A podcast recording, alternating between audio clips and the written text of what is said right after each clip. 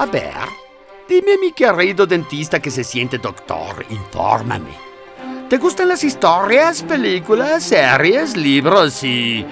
tú que solo sabes de dientes y de muelas, digamos, de todo un poco? Tus insultos no me afectan, antiguo, porque yo estoy en el zen.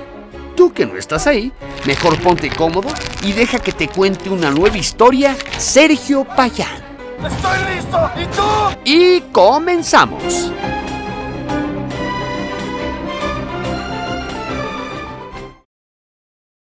En un agujero en el suelo vivía un hobbit. No un agujero húmedo, sucio, repugnante, con restos de gusanos y olor a fango, ni tampoco un agujero seco, desnudo y arenoso, sin nada en que sentarse a comer. No, era un agujero hobbit, y eso significa comodidad. Tenía una puerta redonda, perfecta como un ojo de buey, pintada de verde, con una manilla de bronce dorada y brillante justo en el medio. La puerta se abría a un vestíbulo cilíndrico, como un túnel.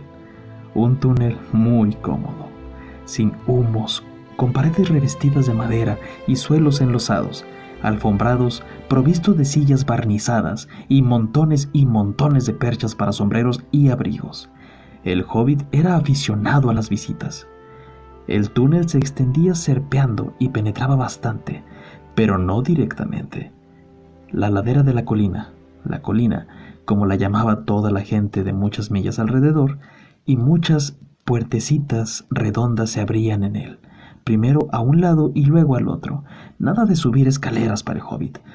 Dormitorios, cuartos de baño, bodegas, despensas, muchas, armarios, habitaciones enteras dedicadas a ropa, cocinas, comedores, se encontraban en la misma planta y en verdad en el mismo pasillo.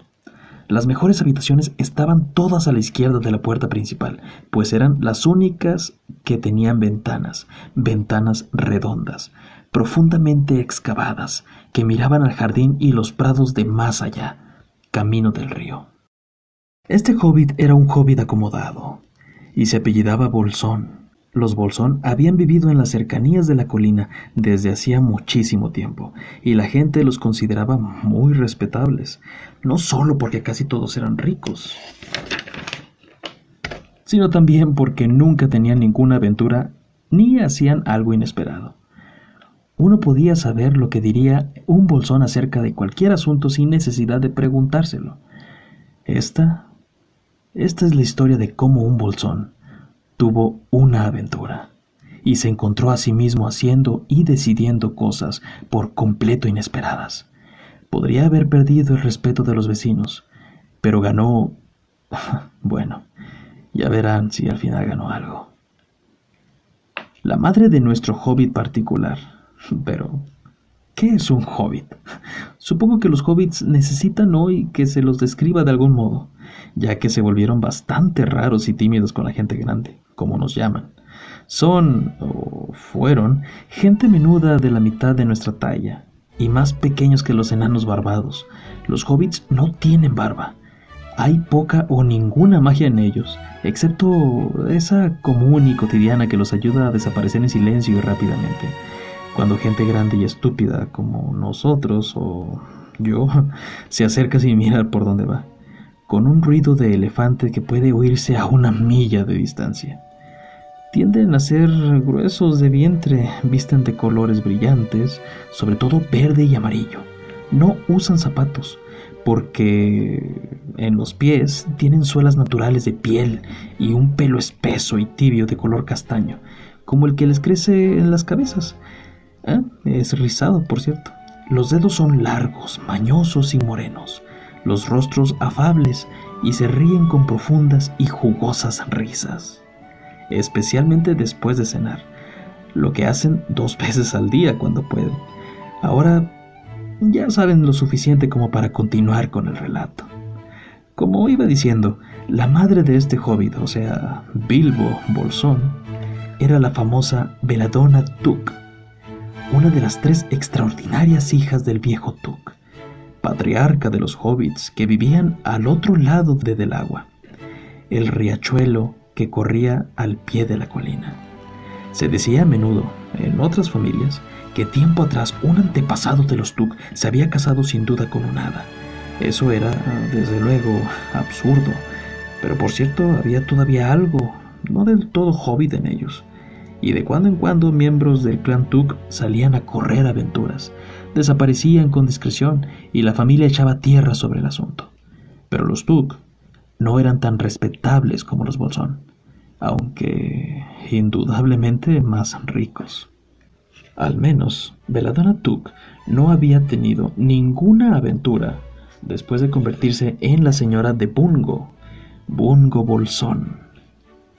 Bungo, el padre de Bilbo, le construyó el agujero hobbit más lujoso, en parte con el dinero de ella, pero eh, detalles. El más lujoso que pudieran encontrarse bajo la colina o sobre la colina o al otro lado de del agua. Y allí se quedaron hasta el final. No obstante, es probable que Bilbo, hijo único, aunque se parecía y se comportaba exactamente como una segunda edición de su padre, firme y comodón, tuviese alguna rareza de carácter del lado de los Tuk, algo que solo esperaba una ocasión para salir a la luz.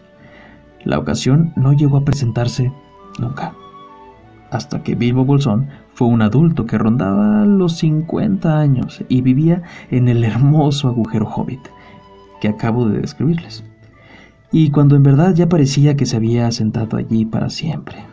Por alguna curiosa coincidencia, una mañana de hace tiempo en la quietud del mundo, cuando había menos ruido y más verdor, y los hobbits eran todavía numerosos y prósperos, y Vivo Bolsón estaba de pie en la puerta del agujero, después del desayuno, fumando una enorme y larga pipa de madera que casi le llegaba a los dedos lanudados de los pies, bien cepillados, por cierto.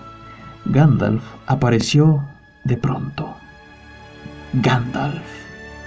Si solo hubiesen oído un cuarto de lo que yo he oído de él, y he oído solo muy poco de todo lo que hay que oír, estarían preparados para cualquier especie de cuento notable. Cuentos y aventuras brotaban por donde quiera que pasara, de la forma más extraordinaria. No había bajado a aquel camino al pie de la colina desde hacía años y años, desde la muerte de su viejo amigo Tuk. Y los hobbits casi habían olvidado cómo era. Había estado lejos, más allá de la colina y del otro lado, del otro lado de del agua, por asuntos particulares. Desde el tiempo que todos ellos eran pequeños niños hobbits y niñas hobbits. Todo lo que el confiado Bilbo vio aquella mañana fue un anciano con un bastón. Tenía un sombrero azul, alto y puntiagudo, una larga capa gris, una bufanda de plata sobre la que colgaba una barba larga, blanca y hasta más abajo de la cintura, y botas negras. Buenos días, dijo Bilbo. Y esto era exactamente lo que quería decir. El sol brillaba, la hierba estaba muy verde, pero Gandalf lo miró desde abajo, de las cejas largas y espesas, más sobresalientes que la ala del sombrero, que le ensombrecía la cara. ¿Qué quieres decir? preguntó. ¿Me deseas un buen día o quieres decir que es un buen día, lo quiera yo o no? ¿O que hoy te sientes bien, o que es un día que conviene ser bueno? Todo eso a la vez, dijo Bilbo. Un día estupendo para una pipa de tabaco a la puerta de casa. Además, si llevas una pipa encima, siéntate y toma un poco de mi tabaco. No hay prisa, tenemos todo el día por delante. Entonces Bilbo se sentó en una silla junto a la puerta, cruzó las piernas y lanzó un hermoso anillo de humo gris que navegó en el aire sin romperse y se alejó flotando sobre la colina. Muy bonito, dijo Gandalf. Pero esta mañana no tengo tiempo para niños de humo. Busco a alguien con quien compartir una aventura que estoy planeando. Y es difícil dar con él. Pienso lo mismo. En estos lugares somos gente sencilla y tranquila, y no estamos acostumbrados a las aventuras. Cosas desagradables, molestas e incómodas que retrasan la cena. No me explico por qué atraen a la gente, dijo nuestro señor Bolsón, y metiendo un pulgar detrás del tirante, lanzó otro anillo de humo más grande aún y luego sacó el correo matutino y se pudo leer, fingiendo ignorar al viejo. Pero el viejo no se movió. Permaneció apoyado en el bastón observando al hobbit sin decir nada, hasta que Bilbo se sintió bastante incómodo y aún poco enfadado. Buenos días, dijo al fin. No queremos aventuras aquí. Gracias. ¿Por qué no pruebas más allá de la colina o al otro lado del agua? Con esto daba a entender que la conversación había terminado. ¿Para cuántas cosas empleas el buenos días? dijo Gandalf. Ahora quieres decir que intentas deshacerte de mí, y que no serán buenos días hasta que me vaya. De ningún modo, de ningún modo, mi querido señor. Veamos. No creo conocer su nombre. Sí, sí, mi querido señor. Y yo sí que conozco tu nombre, señor Bilbo Bolsón. Y tú también sabes el mío, aunque no me recuerdes a él. Yo soy Gandalf, y Gandalf soy yo. ¿Quién iba a pensar que un hijo de Veladona Tuk me daría los buenos días como si yo fuese vendiendo botones de puerta en puerta? ¿Gandalf? ¿Gandalf? Válgame el cielo, ¿no eres tú el mago errante que dio al viejo Tuk un par de botones mágicos de diamantes que se abrochaban solos y no se desabrochaban hasta que les daban una orden? ¿No eres tú quien contaba en las reuniones aquellas historias maravillosas de dragones y trasgos y gigantes y rescates de princesas y la inesperada fortuna de los hijos de madre viuda? ¿No el hombre que acostumbraba a fabricar aquellos fuegos artificiales tan excelentes? Los recuerdo. Viejo Tuk los preparaba en los solsticios de verano, espléndidos.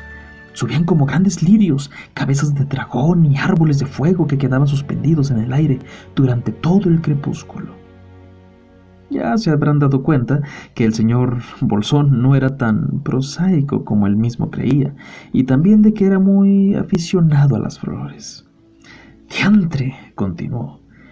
¿No eres tú, Gandalf, responsable de que tantos y tantos jóvenes apacibles partiesen hacia el sur en busca de locas aventuras? Cualquier cosa desde trepar árboles a visitar elfos, o zarpar en barcos y navegar hacia otras costas. ¡Caramba! La vida era bastante apacible entonces. Eh, quiero decir, en un tiempo estuviste muy acostumbrado a perturbar estos sitios. Le pido perdón, pero no tenía ni idea de que todavía estuviese en actividad. ¿Dónde si no iba a estar? dijo el mago. De cualquier modo, me complace descubrir que aún recuerdas algo de mí. Al menos, parece que recuerdas con cariños mis fuegos artificiales. Eso es reconfortante. Y en verdad, por la memoria de tu viejo abuelo Tuk y por la memoria de la pobre veladona, te concederé lo que has pedido. ¿Perdón? Yo no he pedido nada. Sí, sí lo has hecho. Dos veces ya. Mi perdón. Te lo doy. De hecho, iré tan lejos como para embarcarme en esa aventura. Muy divertida para mí, muy buena para ti, y quizá también muy provechosa, si sales de ella sano y salvo.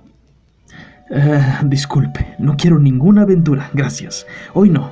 Buenos días por venir a tomar el té. Cuando guste, ¿por qué no mañana? Sí, venga mañana. Adiós. Con esto el hobbit retrocedió escabulléndose por la redonda puerta verde y la cerró lo más rápido que pudo sin llegar a parecer grosero. Al fin y al cabo, un mago es un mago. Ah, ¿Para qué diablos lo habrá invitado al té? se dijo Bilbo, cuando iba hacia la despensa.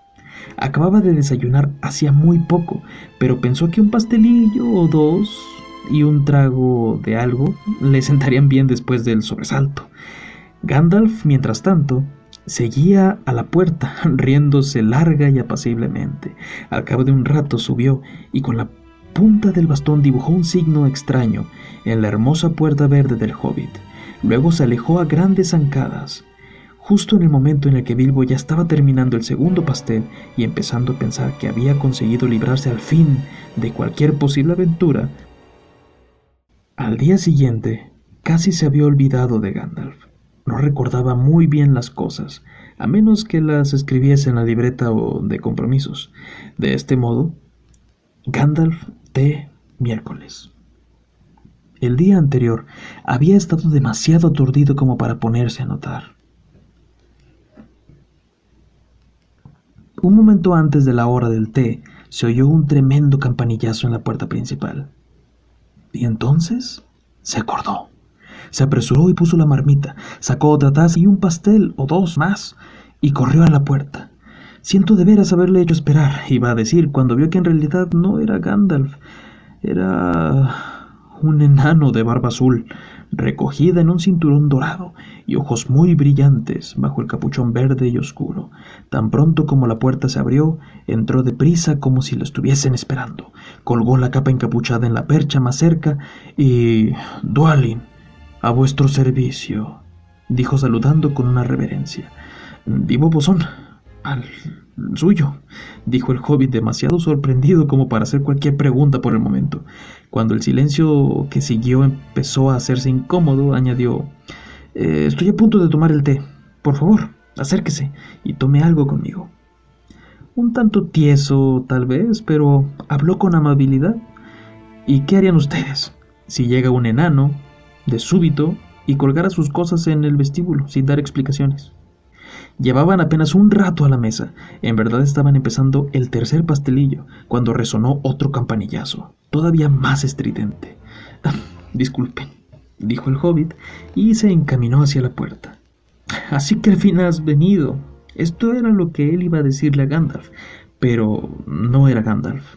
En cambio, vio en el umbral un enano que parecía muy viejo, de barba blanca y capuchón escarlata. Este también entró de un salto tan pronto como la puerta se abrió, como si fuera un invitado. Ah, veo que han empezado a llegar, dijo cuando vio la percha del capuchón verde de Tualin. Colocó el suyo, que era rojo, junto al otro, y Balin dijo: Balin, a su servicio, dijo con la gran mano en el pecho. Gracias, dijo Bilbo, casi sin voz. No era la respuesta más apropiada, pero el han empezado a llegar lo había dejado perplejo. Le gustaban las visitas, aunque prefería conocerlas antes de que llegaran, e invitarlas él mismo. Tenía el terrible presentimiento de que los pasteles no serían suficientes, y como conocía las obligaciones de un anfitrión, y las cumplía con puntualidad, aunque le parecieran penosas, quizá él se quedaría sin ninguno. Entre y sírvase una taza de té, consiguió decir luego de tomar un aliento. Un poco de cerveza me iría mejor. Si a usted no le importa, mi buen señor, dijo Balin, el de la barba blanca. Pero no me incomodaría un pastelillo, un pastelillo de semillas, si tiene alguno. Muchos. Se encontró Bilbo respondiendo sorprendido y se encontró también corriendo a la bodega para echar en una jarra una pinta de cerveza y después a la despensa a recoger dos sabrosos pastelillos de semilla que había hecho esa tarde para el refrigerio después de la cena. Cuando regresó, Balin y Dualin estaban charlando a la mesa como viejos amigos. En realidad eran hermanos. Bilbo depositó la cerveza y el pastel delante de ellos, cuando de nuevo se oyó un fuerte campanillazo y después otro.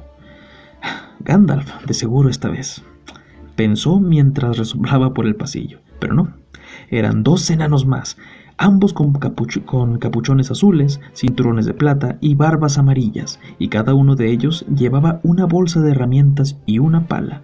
Saltaron adentro tan pronto la puerta empezó a abrirse. Bilbo ya apenas se sorprendió. ¿En qué puedo servirles, mis queridos enanos? dijo.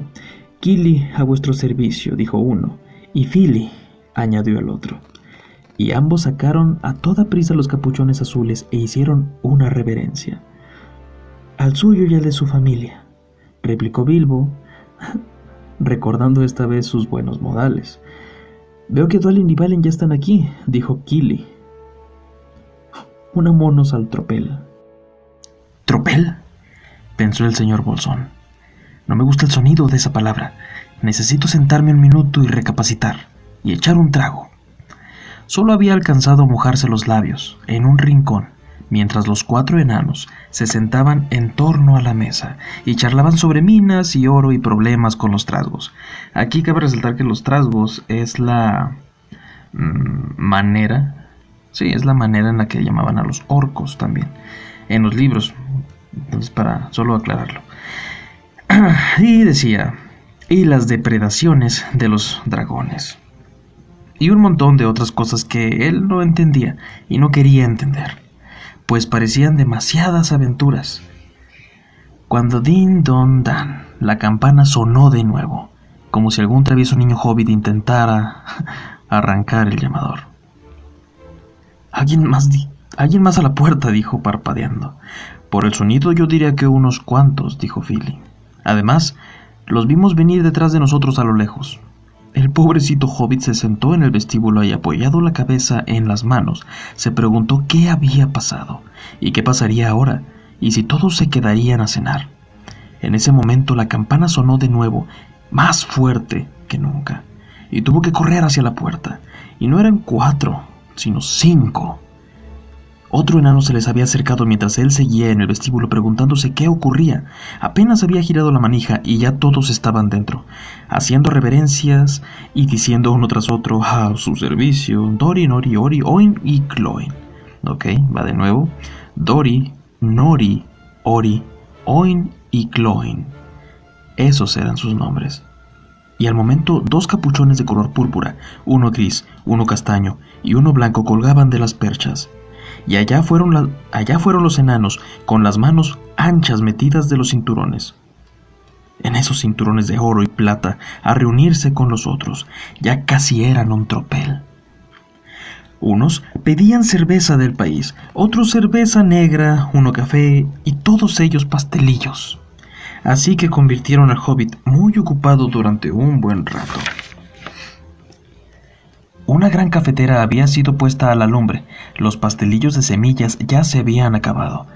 Empezaban una ronda de bollos con mantequilla, cuando de pronto un fuerte golpe, no un campanillazo, sino un fuerte en la preciosa puerta verde del hobbit. Alguien estaba llamando a bastonazos. Bilbo corrió por el pasillo, muy enfadado y por completo atribulado y compungido. Este era el miércoles más desagradable que pudiera recordar. Abrió la puerta de un bandazo y todos rodaron dentro sobre uno sobre otro. Más enanos, cuatro más, y detrás Gandalf, apoyado en su vara y riendo. Había hecho una muesca bastante grande en la hermosa puerta. Por cierto, también había borrado la marca secreta que pusiera allí la mañana anterior. Tranquilidad, tranquilidad, dijo. No es propio de ti, Bilbo, tener a los amigos esperando en el felpudo y luego abrir la puerta de sopetón. Déjame presentarte a Bifur, Bofur, Bombur y sobre todo a Thorin. A su servicio, dijeron Bifur, Bofur y Bombur, los tres en hilera. Enseguida colgaron sus dos capuchones amarillos y uno verde pálido, y también uno celeste con una gran borla de plata. Este último pertenecía a Thorin, un enorme e importante enano. De hecho, nada más y nada menos que el propio Thorin escudo de roble a quien no le gustó nada caer de bruces sobre el felpudo de Bilbo con Bifur, Bofur y Bombur sobre él. Ante todo, Bombur era enormemente gordo y pesado. Thorin era muy arrogante y no dijo nada sobre servicio. Pero el pobre señor Bolsón le repitió tantas veces que lo sentía que el enano gruñó al fin. Le ruego no mencione más. Y dejó de fruncir el entrecejo. Vaya, ya estamos todos aquí, dijo Gandalf, mirando la hilera de trece capuchones una muy vistosa colección de capuchones y su propio sombrero colgado en las perchas. ¡Qué alegre reunión! Espero que quede algo de comida y de bebida para los rezagados. ¿Qué es eso? ¿Té? No, gracias.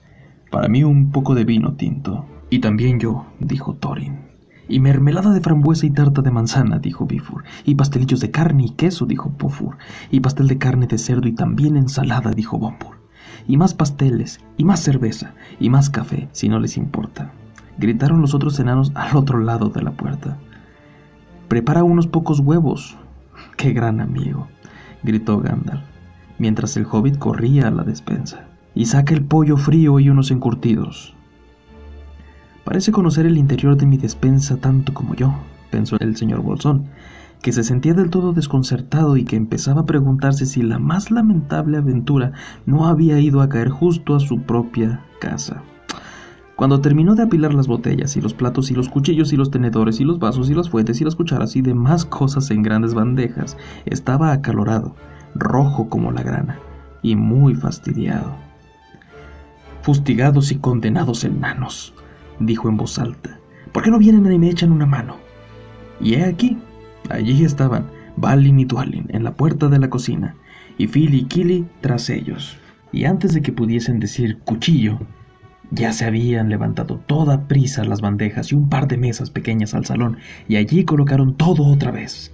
Gandalf se puso a la cabecera, con los trece enanos alrededor, y Bilbo se sentó en un taburete junto al fuego, mordisqueando una galleta. Había perdido el apetito, e intentando aparentar que todo era normal, y de ningún modo una aventura. Los enanos comieron y comieron, charlaron y charlaron, y el tiempo pasó. Por último, echaron atrás las sillas y Bilbo se puso en movimiento, recogiendo platos y vasos. Supongo que os quedaréis todos a cenar, dijo en uno de sus más educados y reposados tonos. Claro que sí, dijo Thorin. Y después también. Les dije que era arrogante. No nos meteremos en el asunto hasta más tarde, y antes podemos hacer un poco de música. Ahora, a levantar las mesas, Enseguida los doce enanos, no Thorin, él era demasiado importante como para eso, y se quedó charlando con Gandalf. Se incorporaron de un salto e hicieron enormes pilas con todas las cosas. Allá se fueron, sin esperar por las bandejas, llevando el equilibrio de una mano, las columnas de platos, cada una de ellas con una botella encima, mientras el hobbit corría detrás, casi dando chillidos de miedo. Por favor, cuidado y por favor, no se molesten. Ah, yo me las arreglo. Pero los enanos no le hicieron caso y se pusieron a cantar. ¡Disculpen! ¡Era de mi madre! ¡Su vajilla de la cuaderna oeste de más de 100 años! No, no, no. Ah, no. ¿Podrían no hacer eso? ¡Les quitan el filo! ¿Ya oyeron, señores? Dice que les quitaremos el filo. El cubierto arruinó. Oler botellas, quemar corchos. Triza vasos y rompe ollas. Lo que vivo bolsón más odia. El mesón, casa botar. Los pechos sobre la alfombra. Al suelo leche derramar.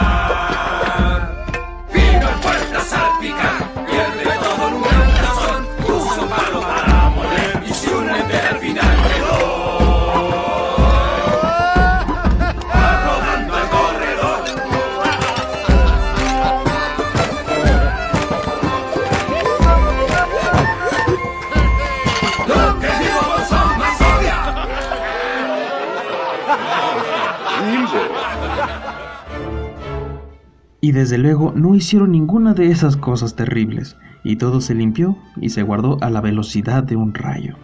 Mientras, el hobbit daba vueltas y más vueltas en medio de la cocina, intentando ver qué hacían. Al fin, regresaron y encontraron a Thorin con los pies en el guardafuego, fumándose una pipa. Estaba haciendo unos enormes anillos de humo, y dondequiera que le dijera a uno que fuese, allí iba. Chimenea arriba, o detrás del reloj sobre la repisa, o bajo la mesa, o girando y girando en el techo, pero dondequiera que fuesen no eran bastante rápidos como para escapar a Gandalf. ¡Pop! De la pipa de barro de Gandalf subía enseguida un anillo más pequeño, que atravesaba el último anillo de Thorin. Luego, el anillo de Gandalf tomaba un color verde y bajaba a flotar sobre la cabeza del mago. Tenía ya toda una nube alrededor, y a la luz indistinta parecía una figura extraña, fantasmagórica. Bilbo permanecía inmóvil y observaba. Le encantaban los anillos de humo, y se sonrojó al recordar qué orgulloso había estado de los anillos que en la mañana anterior lanzara al viento sobre la colina. Y ahora un poco de música, dijo Thorin. Saquen los instrumentos. Kili y Philly se apresuraron a buscar las bolsas y trajeron unos pequeños violines. Dori, Nori y Ori sacaron unas flautas de algún bolsillo de los capotes. Bombur tamborileó desde el vestíbulo. Bifur y Bofur salieron también y volvieron con unos clarinetes que habían dejado entre los bastones. Dualin y Balin dijeron, Discúlpenme, dejé el mío en el porche. Y Thorin dijo, trae el mío también. Regresaron con unas violas tan grandes como ellos mismos y con el arpa de Thorin envuelta en una tela verde. Era una hermosa arpa dorada. Y cuando Thorin la rasgueó, los otros enanos empezaron juntos a tocar una música tan súbita y dulcemente que Bilbo olvidó todo lo demás. Y fue transportado a unas tierras distantes y oscuras, bajo lunas extrañas, lejos de del agua y muy lejos del agujero hobbit bajo la colina. La oscuridad penetró en la habitación por el ventanuco, que se abría en la ladera de las colinas. El fuego parpadeaba Era abril y aún seguía tocando, mientras la sombra de la barba de Gandalf danzaba contra la pared. La oscuridad invadió toda la habitación y el fuego se extinguió y las sombras se borraron y todavía seguían tocando y de pronto uno primero y luego otro, mientras tocaban, entonaron el canto grave que antaño cantaran los enanos, en lo más hondo de las viejas moradas, y estas líneas son como un fragmento de esa canción, aunque no hay comparación posible sin la música.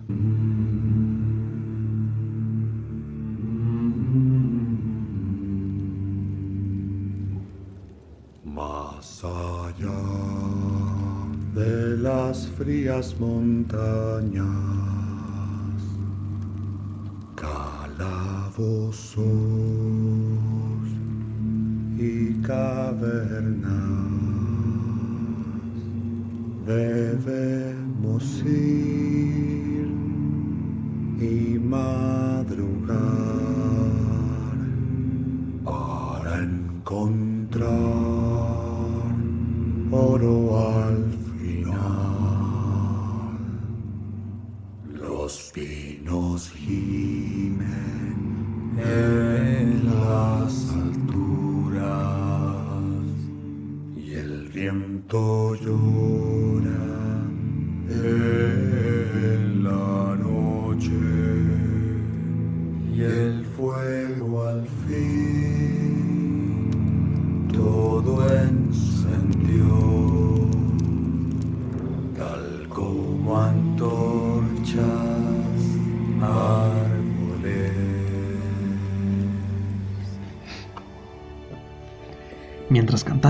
el hobbit sintió dentro de él el amor de las cosas hermosas hechas a mano, con ingenio y magia, un amor fiero y celoso, el deseo de los corazones de los enanos.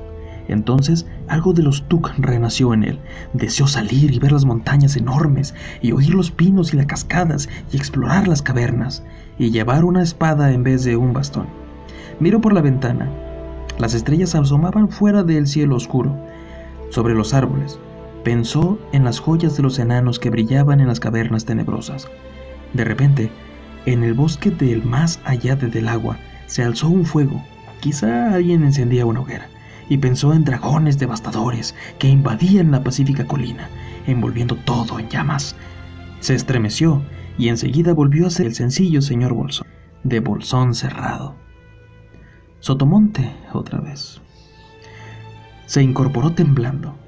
Tenía muy pocas ganas de traer la lámpara y apenas un poco más de pretender que iba a buscarla y marcharse y esconderse luego en la bodega, detrás de los barriles de cerveza, y no salir más hasta que los enanos se fueran.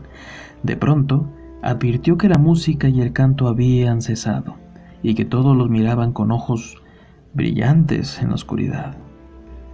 ¿A dónde vas? le preguntó Thorin, en un tono que parecía querer mostrar que adivinaba los pensamientos contradictorios del hobbit. ¿Qué le parece un poco de luz? dijo Bilbo disculpándose. Nos gusta la oscuridad, dijeron todos los enanos. Oscuridad para asuntos oscuros. Faltan aún muchas horas hasta el alba. Por supuesto, dijo Bilbo, y volvió a sentarse a toda prisa. No le acertó al taburete y se sentó en cambio en el guardafuegos, derribando con estrépito el atizador y la pala. Silencio, dijo Gandalf. Que hable Thorin. Y así fue como Thorin empezó. Gandalf, enanos y señor Bolsón, nos hemos reunido en esa casa de nuestro amigo y compañero conspirador. Este hobbit de lo más excelente y audaz, que nunca se le caiga el pelo de los pies, toda nuestra alabanza al vino y a la cerveza de la región. Se detuvo a tomar un respiro y esperar a una cortés observación del hobbit. Pero al pobre Bilbo se le habían agotado las cortesías, y movió la boca tratando de contestar porque lo habían llamado audaz y, peor que eso, compañero conspirador, aunque no emitió ningún sonido. Se sentía de veras estupefacto, de modo que Thorin continuó. Nos hemos reunido aquí para discutir nuestros planes, medios, políticas y recursos. Emprenderemos ese largo viaje poco antes de que rompa el día. Un viaje que para algunos de nosotros, o quizá para todos, excepto para nuestro amigo y consejero, el ingenioso mago Gandalf, sea un viaje sin retorno. Este es un momento solemne, nuestro objetivo, supongo. Todos lo conocemos bien. Para el estimable señor Bolsón, y quizá para uno o dos de los enanos más jóvenes, creo que acertaría si nombrar a Killy a Philly, por ejemplo. La situación exacta y actual podría necesitar una breve explicación. Este era el estilo de Thorin. Era un enano importante. Si se lo hubieran permitido, quizá habría seguido así hasta quedarse sin aliento, sin dejar de decir cada uno algo ya sabido. Pero lo interrumpieron de mal modo. El pobre Bilbo no pudo soportarlo más cuando yo, quizás sea un viaje sin retorno, empezó a sentir que un chillido le subía desde dentro, y muy pronto estalló como silbido de una locomotora a la salida de un túnel, y todos los enanos se pusieron en pie de un salto derribando la mesa. Gandalf golpeó el extremo de la vara mágica y emitió una luz azul, y con el resplandor se pudo ver el pobre hobbit de rodillas sobre la alfombra junto al hogar, temblando como una gelatina que se derrite. Enseguida cayó de bruces al suelo y se puso a gritar. Alcanzado por un rayo, alcanzado por un rayo, una y otra vez. Y eso fue lo que pudieron sacarle durante un largo tiempo. Así que lo levantaron y lo tumbaron en el sofá de la sala, con un trago a mano, y volvieron a sus oscuros asuntos. Excitable el compañerito, dijo Gandalf mientras se sentaban de nuevo. Tiene extraños y graciosos ataques, pero es uno de los mejores, tan fiero como un dragón en apuros. Si han visto alguna vez algún dragón en apuros, comprenderán que esto solo podía ser una exageración poética aplicada a cualquier hobbit, aún a Toro Bramador, el tío bisabuelo del viejo Tug, tan enorme como hobbit que hasta podía montar caballo. En la batalla de los Campos Verdes había cargado contra las filas de los orcos del Monte Gram y blandiendo una porra de madera, le arrancó el cuajo cabeza del rey Golfinbull. La cabeza salió disparada cien yardas por el aire y fue a dar en la madriguera de un conejo, y de esa forma, y a la vez, se ganó la batalla y se inventó el juego del golf. Mientras tanto, y sin embargo, el más gentil descendiente de Toro Bramador volvía a la vida en la sala de estar. Al cabo de un rato y luego de un trago, se arrastró nervioso hacia la puerta. Esto fue lo que oyó. Hablaba Gloin. Hmm, un bufido semejante. ¿Creen que servirá? Está muy bien que Gandalf diga que este hobbit es fiero. Pero un chiquito como ese, en un momento de excitación, bastaría para despertar al dragón y al resto de la parentela y matarnos a todos. Creo que sonaba más a miedo que a excitación. En verdad, si no fuese por la señal en la puerta, juraría que habíamos venido a una casa equivocada. Tan pronto como eché una ojeada a ese pequeño que se descuida, que se sacudía y se resoplaba, sobre el felpudo tuve mis dudas. Más parece un tendero que un saqueador. En ese momento, el señor Bolsón abrió la puerta y entró. La vena Tuc había ganado. De pronto sintió que si se quedaba sin cama ni desayuno, podría parecer realmente fiero. En cuanto al pequeñajo que se sacudía sobre el felpudo, casi le hizo perder la cabeza. Más tarde, y a menudo, la parte bolsón se lamentaría de lo que hizo entonces, y se diría, Bilbo, fuiste un tonto, te decidiste entrar y metiste la pata. Perdóname, dijo, si por casualidad he oído lo que estabas diciendo. No pretendo entender lo que hablan, ni esa referencia a saqueadores, pero no creo equivocarme si digo que sospechan de que no sirvo. Esto es lo que él llamaba no perder la dignidad. Lo demostraré, no hay señal alguna en mi puerta. Se pintó la semana anterior y estoy seguro de que han venido a la casa equivocada. Desde el momento en que vi sus extrañas caras en el umbral, tuve mis dudas, pero considerando que es la casa correcta, díganme lo que quieren que haga y lo intentaré. Aunque tuviera que ir desde aquí hasta el este del este y luchar, con los hombres gusanos del último desierto. Tuve una vez un tío architatarabuelo, toro bramador, Tuk y... Sí, sí. Pero eso fue hace mucho, dijo Gloin. Estaba hablando de ti. Y le aseguro que hay una marca en esta puerta, la normal en el negocio, o la que hasta hace poco era normal. Saqueador nocturno busca un buen trabajo con mucha excitación y remuneración razonable. Así es como todo el mundo la entiende. Puede decir buscador experto de tesoros en vez de saqueador, si lo prefiere. Algunos lo hacen para no... Para nosotros es lo mismo. Gandalf nos dijo que había un hombre de esas características por estos lugares, que buscaba un trabajo inmediato, y que había concertado una cita este miércoles y aquí a la hora del té. Claro que hay una marca, dijo Gandalf. La puse yo mismo, por muy buenas razones.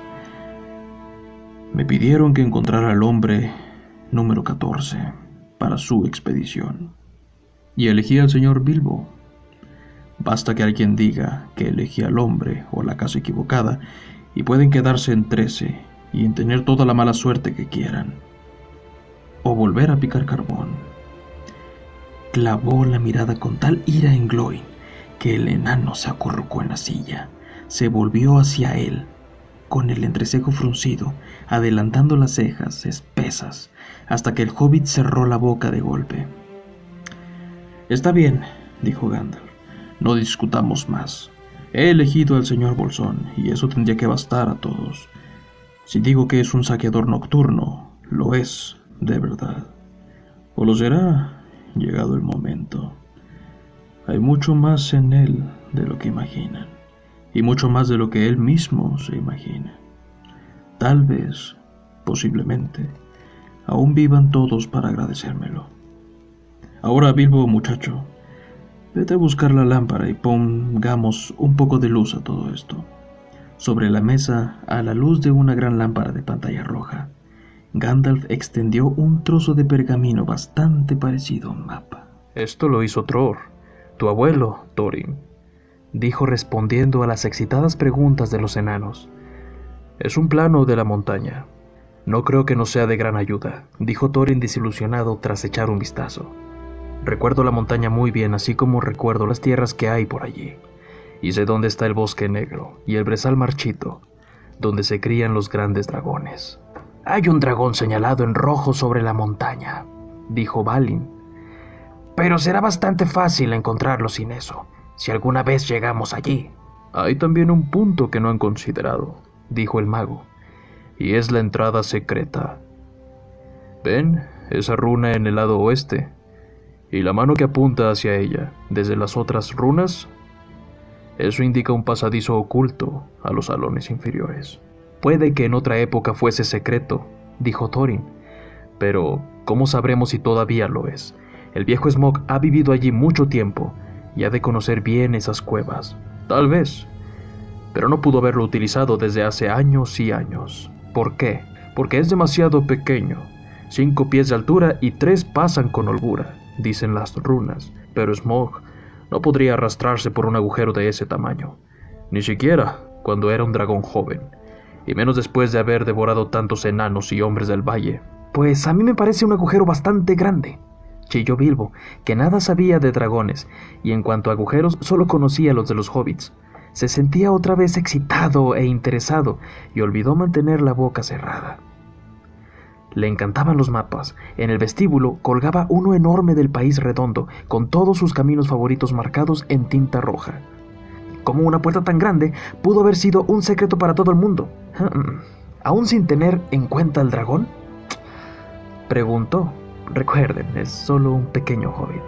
De muchos modos, dijo Gandalf, pero como ha quedado oculta, no lo sabremos sin antes ir a mirar.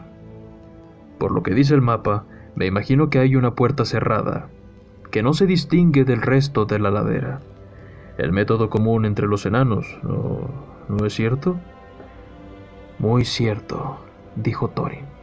Además, prosiguió Gandalf, olvidé mencionar que con el mapa venía una llave, una llave pequeña y rara.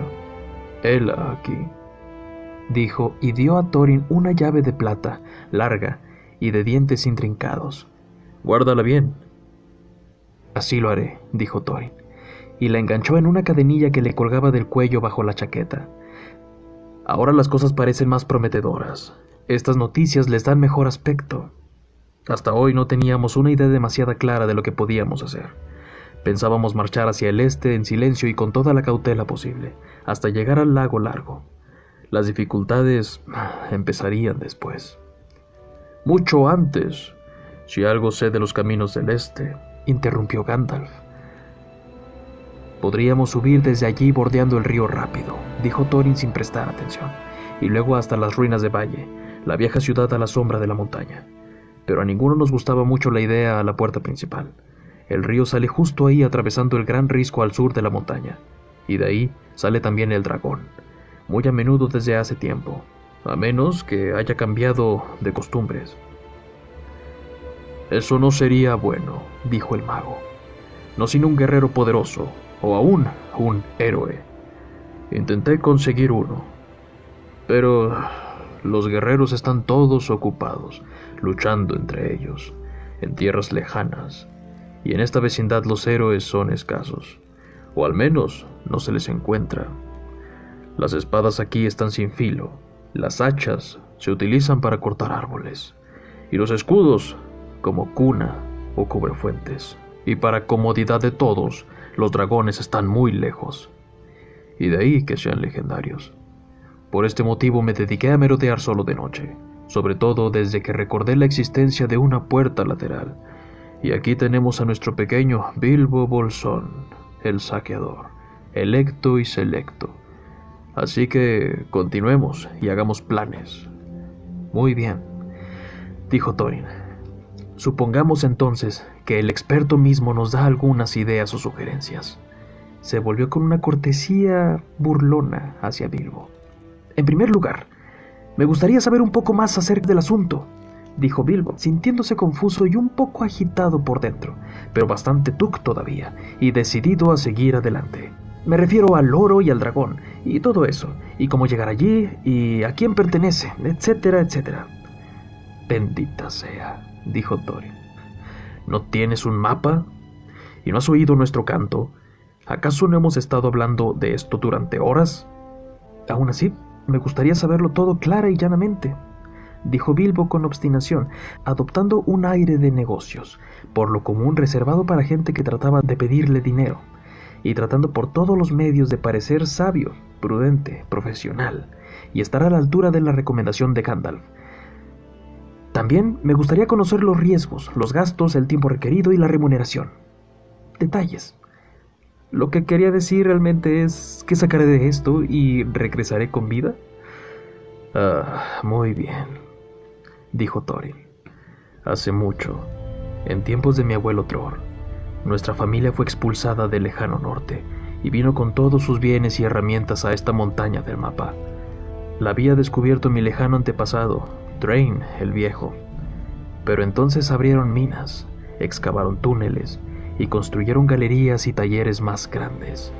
Y creo además que encontraron gran cantidad de oro y también piedras preciosas. De cualquier modo, se hicieron inmensamente ricos y mi abuelo fue de nuevo rey bajo la montaña y tratado con gran respeto por los mortales que vivían al sur y poco a poco se extendieron río arriba hasta el valle al pie de la montaña. Allá, en aquellos días, levantaron la alegre ciudad del valle.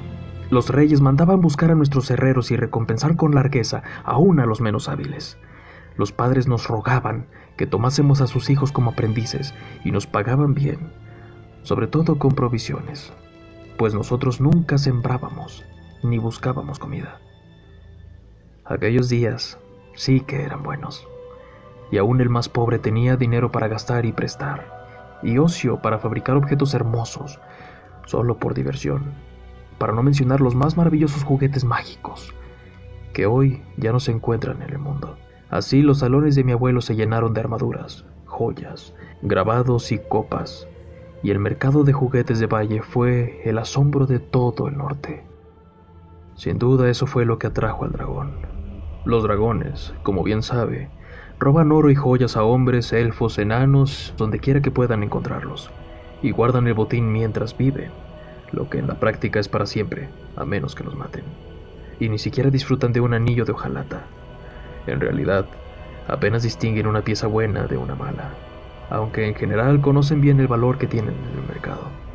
Y no son capaces de hacer nada por sí mismos, ni siquiera arreglarse una escamita suelta en la armadura que llevan. Por aquellos días había muchos dragones en el norte, y es posible que el oro empezara a escasear allá arriba, con enanos que huían al sur o eran asesinados. Y la devastación general y la destrucción que los dragones provocaban y que iban en aumento. Había un gusano que era muy ambicioso, fuerte y malvado, llamado Smog. Un día echó a volar y llegó al sur. Lo primero que oímos fue un ruido como de un huracán que venía del norte, y los pinos en la montaña crujían y rechinaban con el viento. Algunos de los enanos que en ese momento estábamos fuera, yo era por fortuna uno de ellos, un muchacho apuesto y aventurero en aquellos días, siempre vagando por los alrededores, y eso me salvó entonces.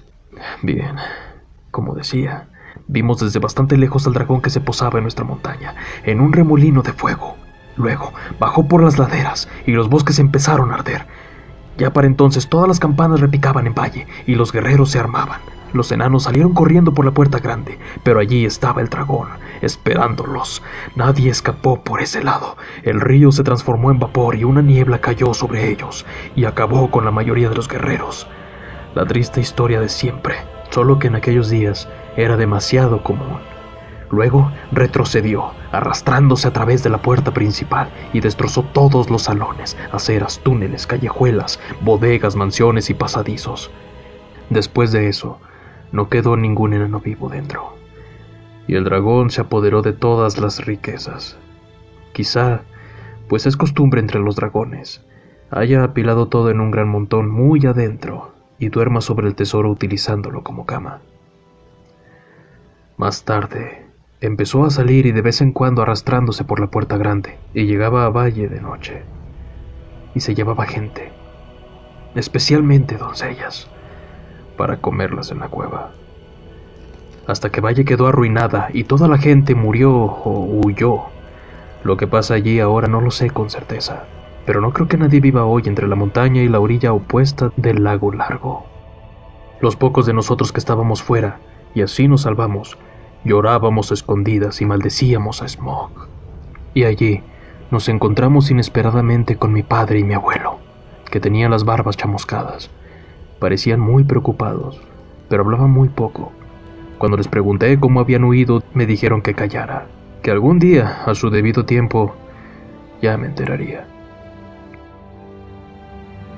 Y luego escapamos, y tuvimos que ganarnos la vida lo mejor que pudimos en todas aquellas tierras, y muy a menudo llegamos a trabajar en herrerías o aún en minas de carbón. Pero nunca olvidamos el tesoro robado, e incluso ahora, en que he de admitir que hemos acumulado alguna riqueza y no estamos tan mal. En este momento Thorin acarició la cadena de oro que le colgaba del cuello. Todavía pretendemos recuperarlo y hacer que nuestras maldiciones caigan sobre Smog. Si podemos. Con frecuencia me pregunté sobre la fuga de mi padre y mi abuelo.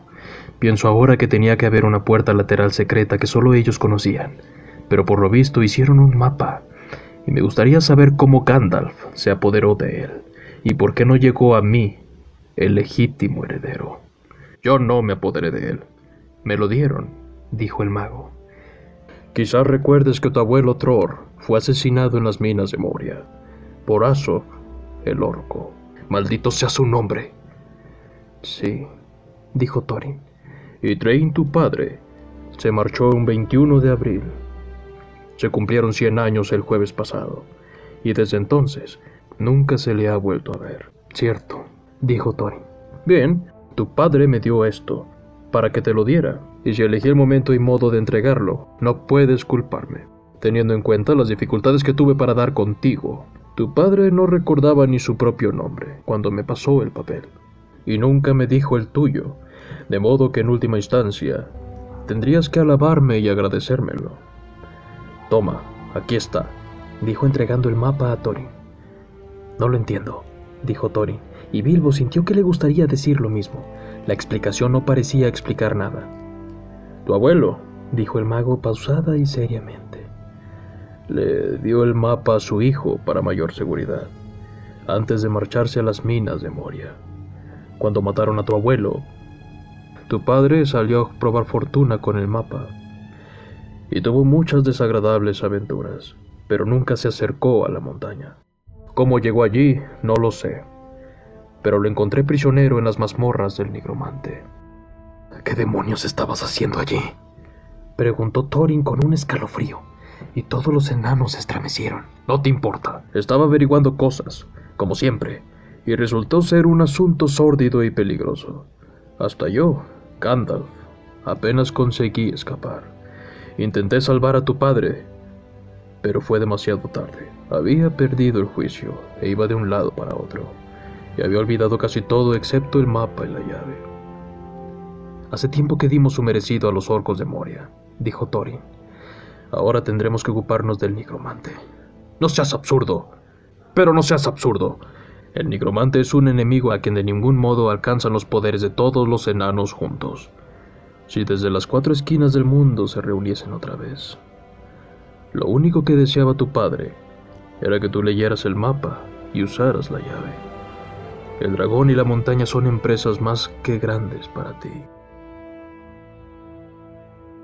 Escuchen, escuchen, dijo Bilbo, y sin creer habló en voz alta. Escuchen, escuchen, dijeron todos mirándolos, y Bilbo se puso tan nervioso que respondió.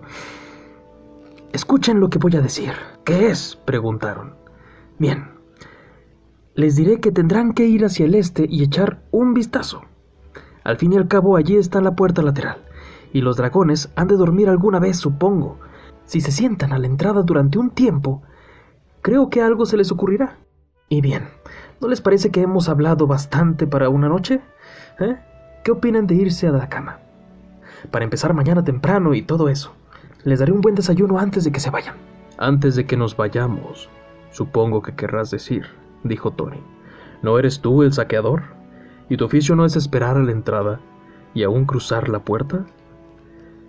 Pero estoy de acuerdo en lo de la cama y el desayuno. Me gusta tomar seis huevos con jamón cuando empiezo un viaje, fritos, no escalfados, y cuida de no romperlos. Luego de que los otros hubieran pedido sus desayunos sin ningún favor, lo que molestó sobremanera a Bilbo, todos se levantaron. El hobbit tuvo que buscarle sitio y preparó los cuartos vacíos, e hizo camas sencillas y sofás antes de instalarlos e irse a su propia camita, muy cansado y nada feliz. Lo que sí decidió fue no molestarse en madrugar y preparar el maldito desayuno para todos, para todo, para todo el mundo. La Benatuk empezaba a desaparecer, y ahora ya no estaba tan seguro de que fuese a hacer algún viaje por la montaña. Mientras yacía en cama, pudo oír a Thorin en la habitación de al lado, la mejor de todas, todavía tarareando entre dientes. Bilbo se durmió con ese canto en los oídos y tuvo unos sueños intranquilos. Despertó mucho después de que naciera el día. Espero les haya gustado el cuento del día de hoy. Eh, pueden escuchar los demás episodios en De todo un poco por Sergio Payán. Hasta la próxima.